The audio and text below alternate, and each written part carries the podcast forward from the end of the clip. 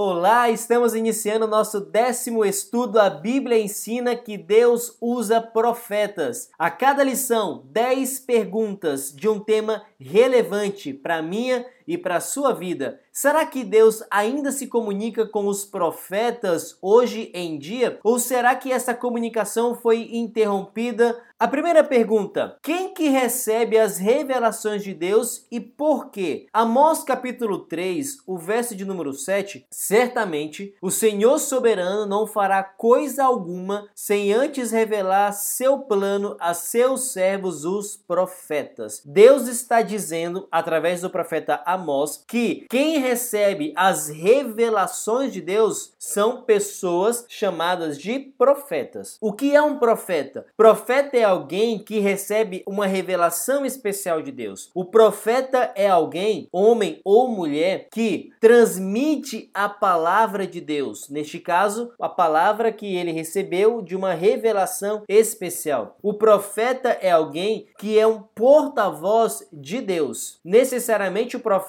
não vê o futuro. Há profecias que falam do futuro, mas de maneira bem simples, Deus não fará nada sem que nós que somos seres humanos saibamos aquilo que ele vai fazer. Mas ele não se comunica diretamente com todos nós. Ele usa pessoas para ser um intermediário. E este intermediário é o profeta. A segunda pergunta: como Deus se comunica com o profeta? Números capítulo 12, verso 6 e Lucas capítulo 1, verso 1 e o verso 3. Nestes textos nós encontramos três formas que Deus se comunica com os profetas. A primeira delas em Números nós encontramos: Se houver profeta entre vocês, eu, o Senhor Senhor, me revelarei em visões, falarei com ele em sonhos. Moisés está dizendo que há duas formas básicas de Deus se revelar aos profetas. Primeiro, visões. Quando o profeta está acordado e ele recebe uma revelação divina, isso é chamado de visão. Quando ele está dormindo, ele tem um sonho. E este sonho não é qualquer sonho que qualquer pessoa pode ter. É um sonho de uma revelação especial de Deus. Uma terceira forma que Deus se revela com os profetas e que às vezes a gente não leva muito em consideração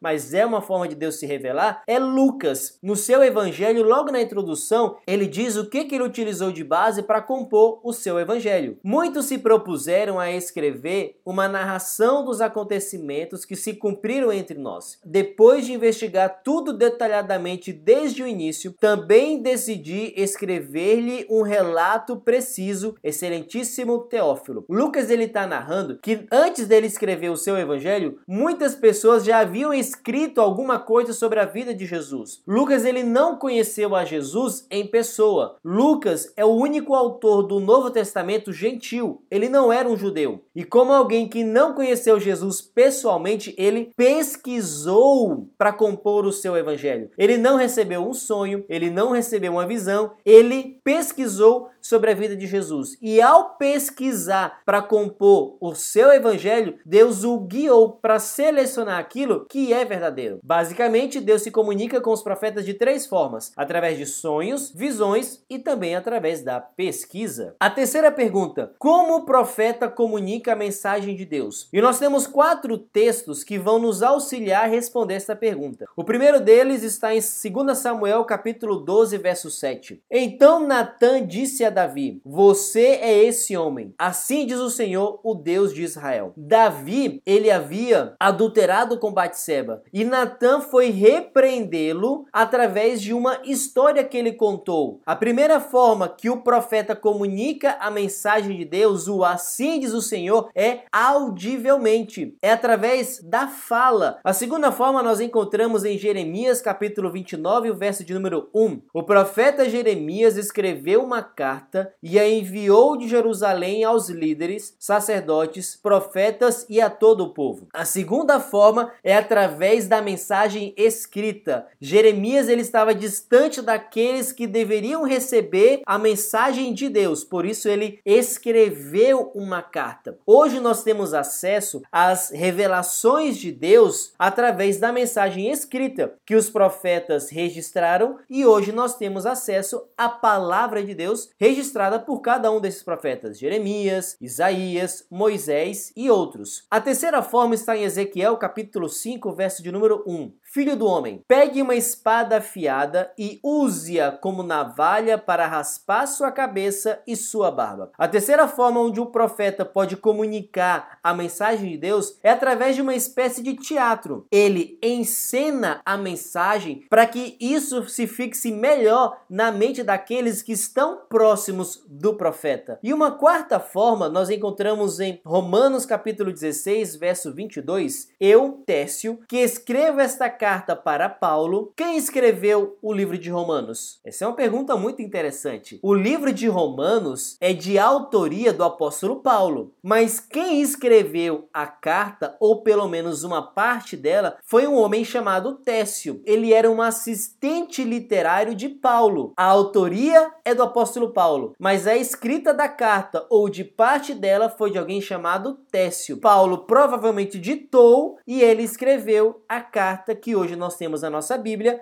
a carta de Paulo aos cristãos de Roma. Quarta pergunta: Todos os profetas tiveram seus escritos preservados na Bíblia? Nós temos duas passagens para nos ajudar a entender esta pergunta. Primeira Crônicas capítulo 29 e 29 e Segunda Crônicas capítulo 9 verso 29. Os atos do rei Davi estão escritos nas Crônicas de Samuel, o vidente, nas Crônicas de Natã, o profeta, e nas Crônicas de Gade, o vidente. Quanto aos demais atos de Salomão, tanto os primeiros como os últimos, não está tudo escrito no livro da história de Natã, o profeta, e na história de Aías, o Silonita, e nas visões de Ido, o vidente? A tradução que eu usei nestes dois versos é a nova Almeida atualizada. Você conhece, por acaso, o livro de Crônica de Samuel, ou Crônica de Natã, ou Crônica de Gade, ou livro da história de Natã, Profecia de Aías, Visão de Ido? Nenhum desses livros está na nossa Bíblia. Por porque Deus, ele deu revelações a cada um destes profetas, mas achou por bem que essas revelações não fossem preservadas no que hoje nós chamamos Bíblia. Nem todos os profetas, quer sejam do Antigo quanto do Novo Testamento, ao escreverem as suas profecias, ao escreverem aquilo que eles receberam de revelação, isto foi preservado e chegou até nós hoje na Bíblia. Então existiram profetas que nós chamamos de não canônicos, isto é, profetas verdadeiros de Deus que escreveram livros com as suas profecias, mas que estes escritos não permaneceram na Bíblia Sagrada. Por quê? Ou porque talvez se perdeu, ou porque não era necessário que nós tivéssemos acesso ao conteúdo dessas profecias. Uma quinta pergunta que nós temos aqui: quais são algumas das características do profeta verdadeiro? Mateus capítulo 7, verso 15 e 16 16, Jesus diz: Tomem cuidado com os falsos profetas, que vêm disfarçados de ovelhas, mas que na verdade são lobos esfomeados. Vocês os identificarão por seus frutos. Existem falsos profetas que não querem o bem dos seus ouvintes, eles querem devorar os seus ouvintes. Por isso, Jesus diz que para que nós conheçamos os profetas verdadeiros, nós precisamos conhecer os seus frutos. Estes profetas de fato estão falando daquilo que é de Deus? Estes profetas eles estão de acordo com a Bíblia? Estes profetas querem o bem daqueles que estão ouvindo ou só querem o seu próprio bem? Moisés, no livro de Deuteronômio, capítulo 18, verso 21 e 22, diz: Talvez vocês se perguntem: como saberemos se uma profecia vem do Senhor ou não? Se o profeta falar em nome do Senhor, mas suas previsões não acontecerem nem se cumprirem, vocês saberão que a mensagem dele não vem do Senhor. Uma forma que nós temos de saber se uma profecia, se um profeta fala em nome de Deus ou não, se o profeta diz algo que deverá acontecer no futuro, se essa profecia ela é incondicional, isto é, não depende do ser humano, se essa profecia se cumpre, esta profecia veio de Deus. Mas se uma profecia é lançada por um profeta e ela não se cumpre à risca, este profeta muito provavelmente ele não é de Deus. Entenda, não é somente através de uma profecia cumprida vida que eu sei se um profeta é verdadeiro ou não. É um conjunto de fatores e aqui eu apresentei dois: a profecia cumprida e se os frutos deste profeta de fato condizem com alguém que pertence a Deus. A sexta pergunta: havia profetas no início da igreja? Ou será que estes profetas existiram somente no Antigo Testamento? Paulo, no livro de 1 Coríntios, capítulo 12, verso 28, diz: Deus estabeleceu para a igreja, em primeiro lugar, os apóstolos, em segundo lugar, os profetas. A Bíblia apresenta um conjunto de dons que Deus concedeu aos seus filhos para o crescimento da sua igreja. E logo no início da igreja cristã, os apóstolos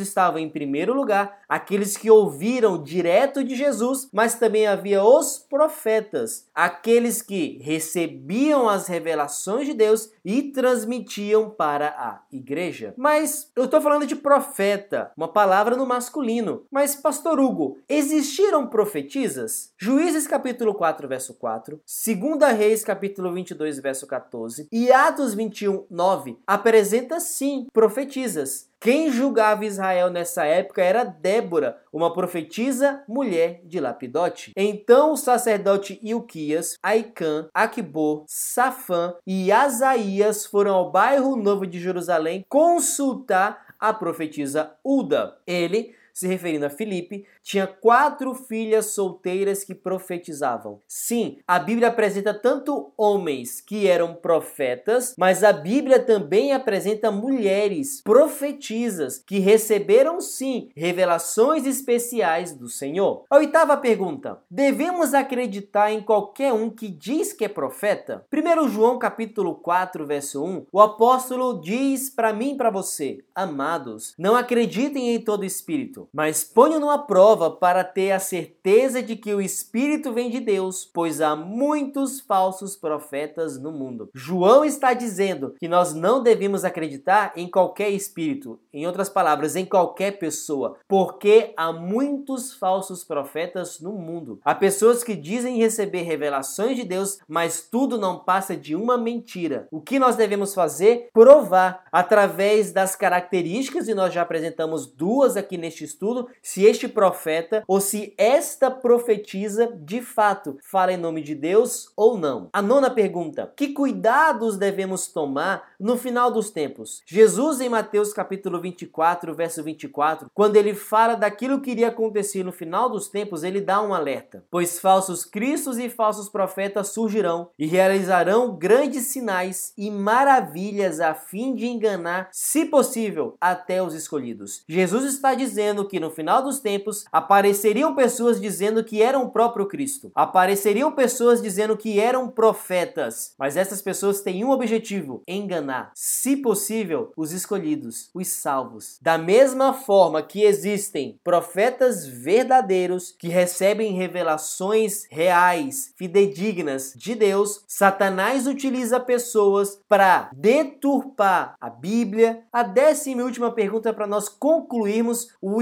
que nós estamos realizando neste momento. O dom profético verdadeiro ainda existe hoje? Haviam profetas de Deus antes da Bíblia ser escrita. Abraão é um exemplo disso. No período do Antigo Testamento, profetas existiram e tiveram seus livros registrados, os profetas canônicos. No Novo Testamento, nós temos profetas, profetisas também, que foram utilizadas por Deus e as suas mensagens não foram registradas. As quatro filhas de Filipe são um exemplo disso. E profetas que tiveram seus escritos registrados, como o apóstolo Paulo e o apóstolo João. Agora, e depois? E hoje? Existem profetas verdadeiros na igreja? Este dom permanecerá até o final dos tempos? No livro do Apocalipse, capítulo 12, verso 17, diz o seguinte: O dragão ficou irado com a mulher e foi travar guerra com o restante da descendência dela, ou seja, os que guardam os mandamentos de Deus e têm o testemunho de Jesus. O dragão, Satanás, estava irado contra a igreja de Deus. Como ele não conseguiu atingir Cristo, que veio desta igreja, ele lançou seu ataque contra o remanescente, contra a descendência desta igreja. E essa descendência tem duas características. Primeira, guarda os mandamentos de Deus, é fiel à lei de Deus, e a segunda característica é que tem o testemunho de Jesus. João está dizendo que no final dos tempos, este remanescente, este povo fiel de Deus, que sofreria